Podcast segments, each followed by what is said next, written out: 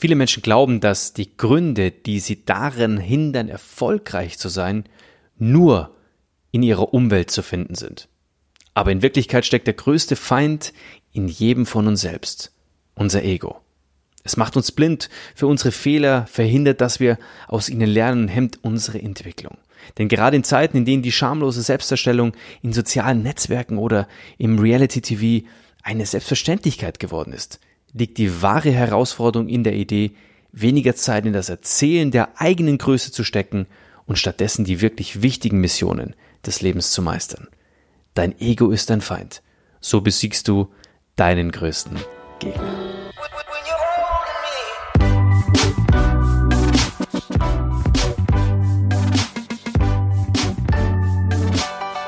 Mit einer Fülle von Beispielen aus Literatur, Philosophie und Geschichte zeigt Ryan Holiday in seinem Buch Dein Ego ist dein Feind. So besiegst du deinen größten Gegner.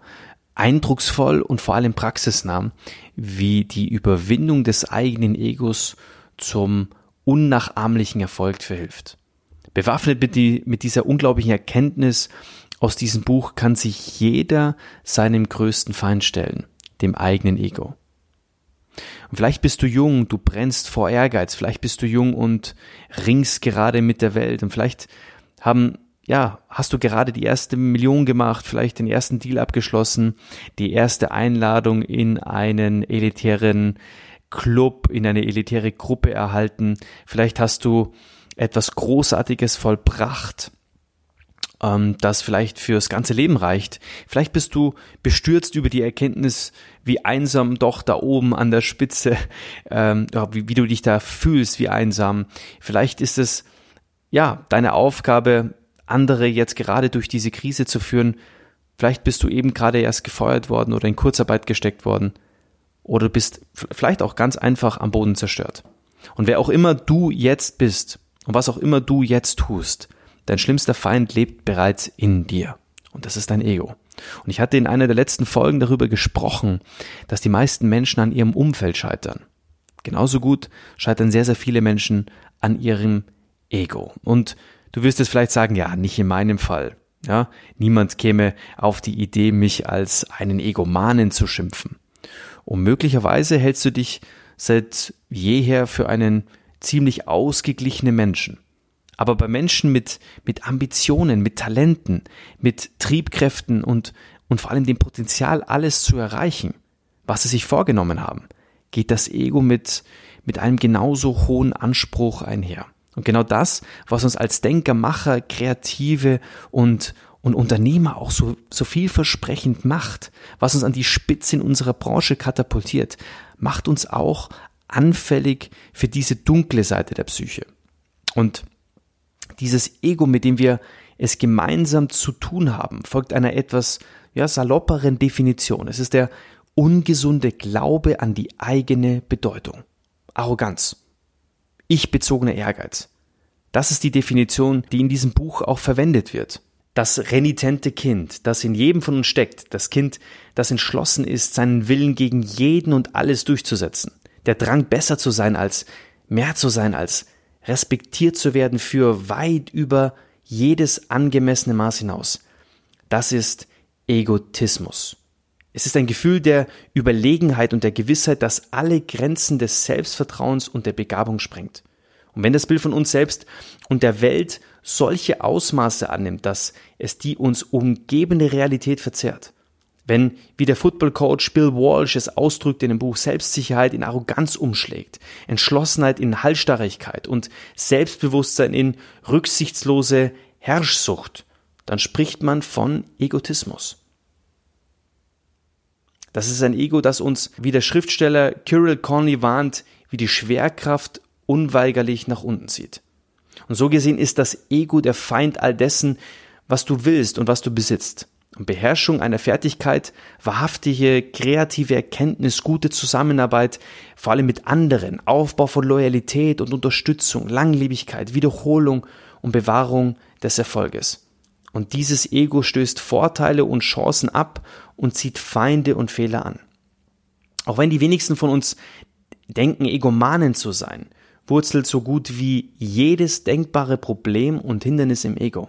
Und es geht darum, warum wir nicht gewinnen können, bis hin zu der Frage, warum wir zur Not auch auf Kosten anderer unbedingt gewinnen müssen. Es geht darum, dass wir oft nicht bekommen, was wir haben möchten und um die Frage, warum es uns nicht glücklicher zu machen scheint, wenn wir das bekommen, was wir unbedingt haben wollen.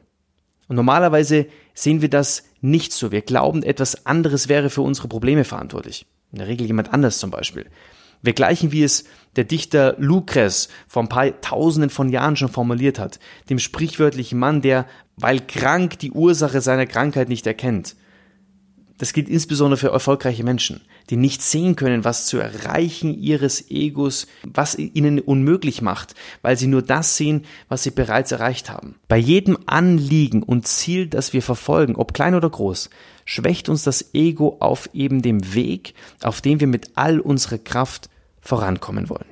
Wenn das Ego die Stimme ist, die uns sagt, dass wir besser sein, als wir tatsächlich sind, dann steht das Ego wirklich im Erfolg im Weg, indem es eine direkte und ehrliche Verbindung mit unserer Umwelt verhindert. Die negativen Folgen dieser Trennung sind vielfältig und vor allem unübersehbar. Wenn wir Mauern errichten, können wir nicht mit anderen Menschen zusammenarbeiten. Wenn wir uns selbst nicht verstehen, können wir die Welt nicht verbessern. Und wenn das, was andere zu uns sagen, uns nicht interessiert oder wir unfähig sind, ja, es ein Stück weit zu hören, dann können wir kein Feedback annehmen, äh, annehmen auch und, und vor allem empfangen. Und wenn wir statt zu sehen, was vor uns liegt, in unserer eigenen Fantasiewelt leben, können wir keine Chancen erkennen. Oder vor allem Chancen erschaffen.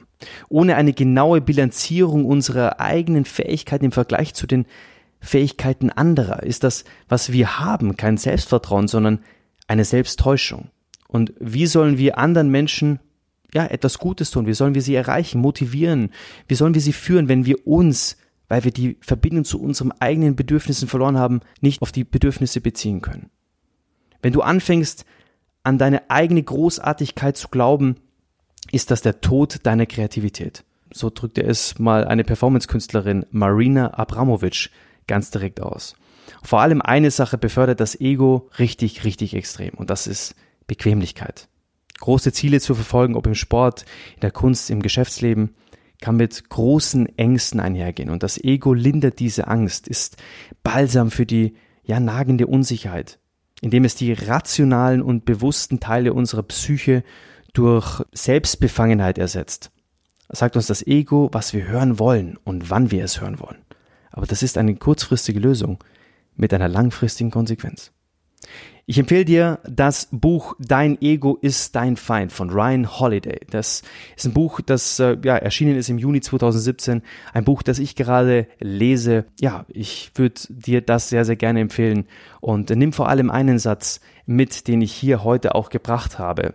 Bei jedem Anliegen und Ziel, das wir verfolgen, ob klein oder groß, schwächt uns das Ego auf eben dem Weg, auf dem wir mit all unserer Kraft vorankommen wollen. Und ich wünsche dir, dass dein Ego nicht dein Feind ist, dass du es besiegt hast, weil es ist dein größter Gegner. In diesem Sinne, alles Liebe.